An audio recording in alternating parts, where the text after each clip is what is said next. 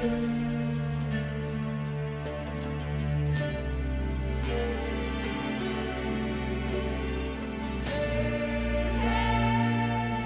三国新说，品三国故事，悟三国人生。欢迎进入三国新说的语音世界。大家好，我是拉老师。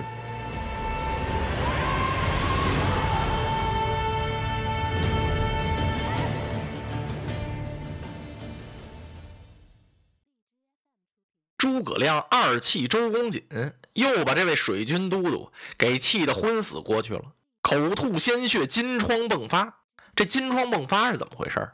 周瑜取南郡的时候，不是中了曹仁的计了吗？他偷袭南郡，一进城啊，叫人家给射了一箭，箭中左肋，那个箭头上有毒。当时医官就说了，说这个伤不好好，特别请都督您注意，千万别生气，一生气这伤口一蹦开，是越来越厉害。如果不生气呢，等伤口封死一百天，就能彻底痊愈。周瑜这脾气哪受得了？他气性特别大，在南郡这伤口就迸发过一回了。现在呢，这伤口又开开了，养了好些日子，已经很平复了。要不怎么周瑜一出兵的时候那么精神呢？他认为这个伤彻底好了，实际没好。这伤病是活走一经，你要是一招惹他，他就找去你。今儿个周瑜这一暴怒，伤势又发作了。虽然说周瑜气性大点可是这事儿搁谁身上也受不了，这玩意儿跟下棋一样，对方总别着你的马腿儿啊，你是怎么走怎么别扭。人家诸葛亮安排的太周密了，诸葛军师预见到了，这不是来到年关了吗？主公刘备和郡主孙尚香该回荆州了，所以诸葛亮亲自带领水军，化妆成客商模样，乘着大船到对岸来接刘备来了。预先，诸葛亮就在这汉岸上埋伏下了三支人马。就是关羽、黄忠和魏延，诸葛亮准知道江东得堵截刘备，而且这次周瑜还得亲自出马。果不出军师所料，这才把周瑜给杀的大败。特别是诸葛军师安排这荆州军校站到江边那一嚷嚷：“周郎妙计安天下，赔了夫人又折兵。”这简直是把周瑜给羞臊坏了。他就是没这箭伤，也得气个半晕。周都督这一躺下，老将军黄盖和韩当众将全都吓坏了，赶忙过来抢救！老黄盖吩咐开船，别在这听人嚷嚷，越嚷嚷越气人。好人也得气病，咱们惹不起呀，躲一躲吧。哗，船只摆走了。诸葛军师也不让追，领着文武保着刘备回荆州，举城欢庆，给主公贺喜，然后是重赏将校。嚯，这荆州的热闹是一派繁华呀，有哭的有笑的。你再看那位大都督周公瑾呢，回的柴桑，他立刻上书孙权，正好蒋钦几将回南徐交令。周瑜就让蒋钦把这封信带给主公孙权，什么意思？他建议让孙权派程普为大都督，统领江东人马，是兵取荆州。蒋钦回来把这封信交给孙权，吴主孙权拆书这么一看，气的是拍案大叫：“刘备孔明欺我太甚！”当时召集文武，孙权要拜程普为大帅，领人马兵进荆州，是兴兵雪恨。旁边的谋士张昭一看。啊，且慢，主公，这兵可兴不得呀！啊，子布，你有何话讲？主公啊，自从赤壁大战之后，我江东无一日安宁啊！主公领人马去打合肥，损兵折将，都督不幸在南郡带伤，现在您又要起兵兵发荆州，您可要知道，曹操日夜想报赤壁之仇啊！他虽然在赤壁大败，可是他元气未伤，经常扬言兵取我江东，雪三江之恨。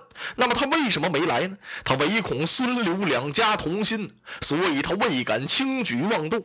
如果主公今日您一时之气愤，把人马发到荆襄，这就说明我们孙刘两家在自相吞并。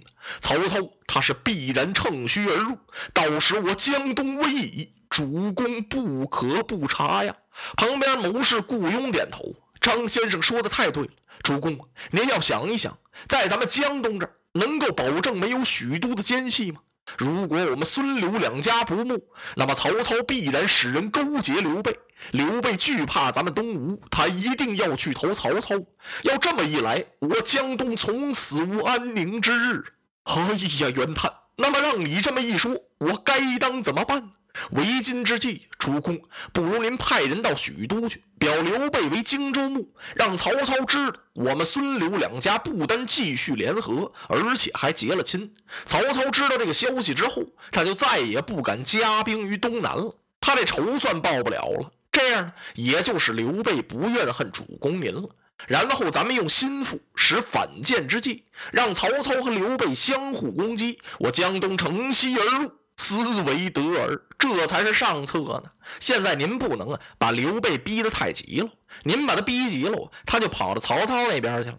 等多会儿啊，刘备跟曹操打起来，咱们钻个空子，不是荆州就得回来了吗？回过头来，咱再灭曹操。这样一来呢，可比您现在兵发荆州强多了。孙权一听，呃，上策。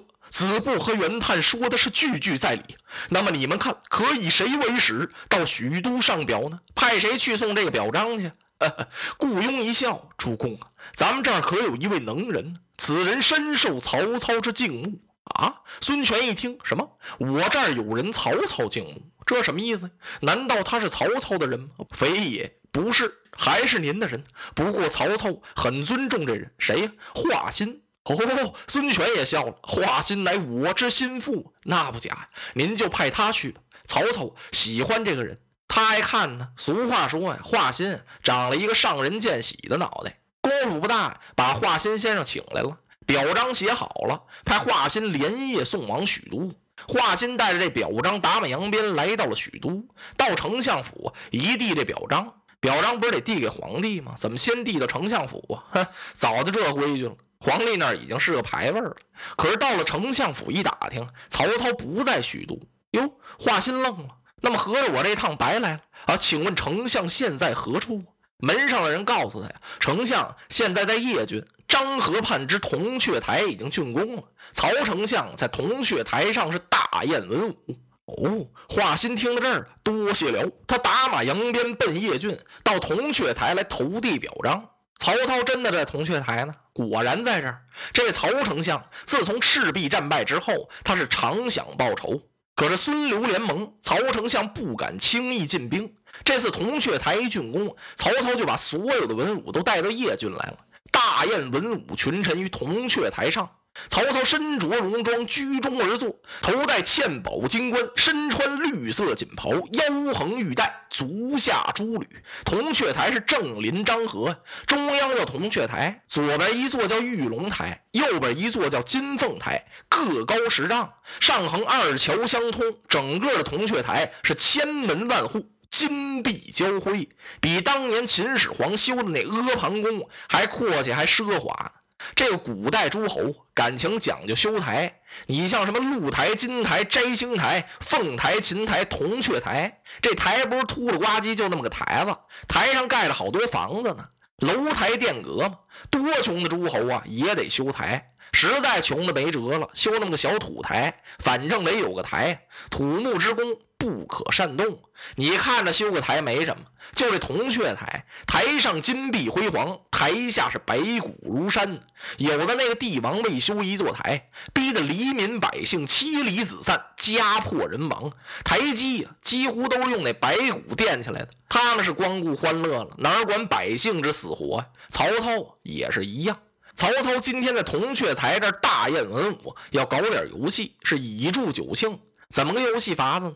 曹操让曹家众将全都穿上红色战袍，让外姓的那些将军都穿上绿色战袍。大家不知道怎么回事然后曹操吩咐叫人在这树上挂起一件锦袍来，是蜀锦做的。这锦袍嚯，相当漂亮。往这树枝上这么一拴，在锦袍旁边立了一个箭靶子，三丈多高，上面一红月光。曹操说：“无论哪员大将，如果在百步之外箭中红心，我就把这件锦袍赠与他。可这一箭要是射不中，呃，我就要罚。”众武将一愣，心说：“怎么个罚法呢？”曹操用手举起个杯子来，罚凉水一杯，哗，大伙儿一听全笑了啊！射中了赏锦袍，射不中喝凉水，嗨，顶多闹两天肚，那算什么呀？哪个先来，走马开弓。这话音未落，由了穿红袍曹家将领之中飞出一匹战马来。嚯，马上坐着一小孩，年纪也就在十五六岁，真是人如猛虎，马似欢龙。这小孩骑着马到铜雀台前，哇，先走马三趟，手提弯弓。大伙儿一看，这是谁呀？曹操手捻长须，定睛一看，哦豁哈哈哈，笑了。此乃我曹家之千里驹也，感情正是小将曹休。别看这小孩年纪不大，武功可出众。待我来取锦袍。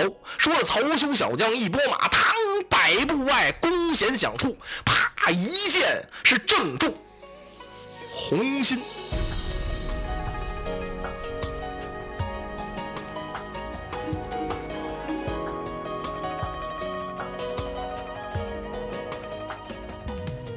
如果您喜欢我的声音，想听到更多更好的三国故事，请关注微信公众号“三国新说”，我们不见不散。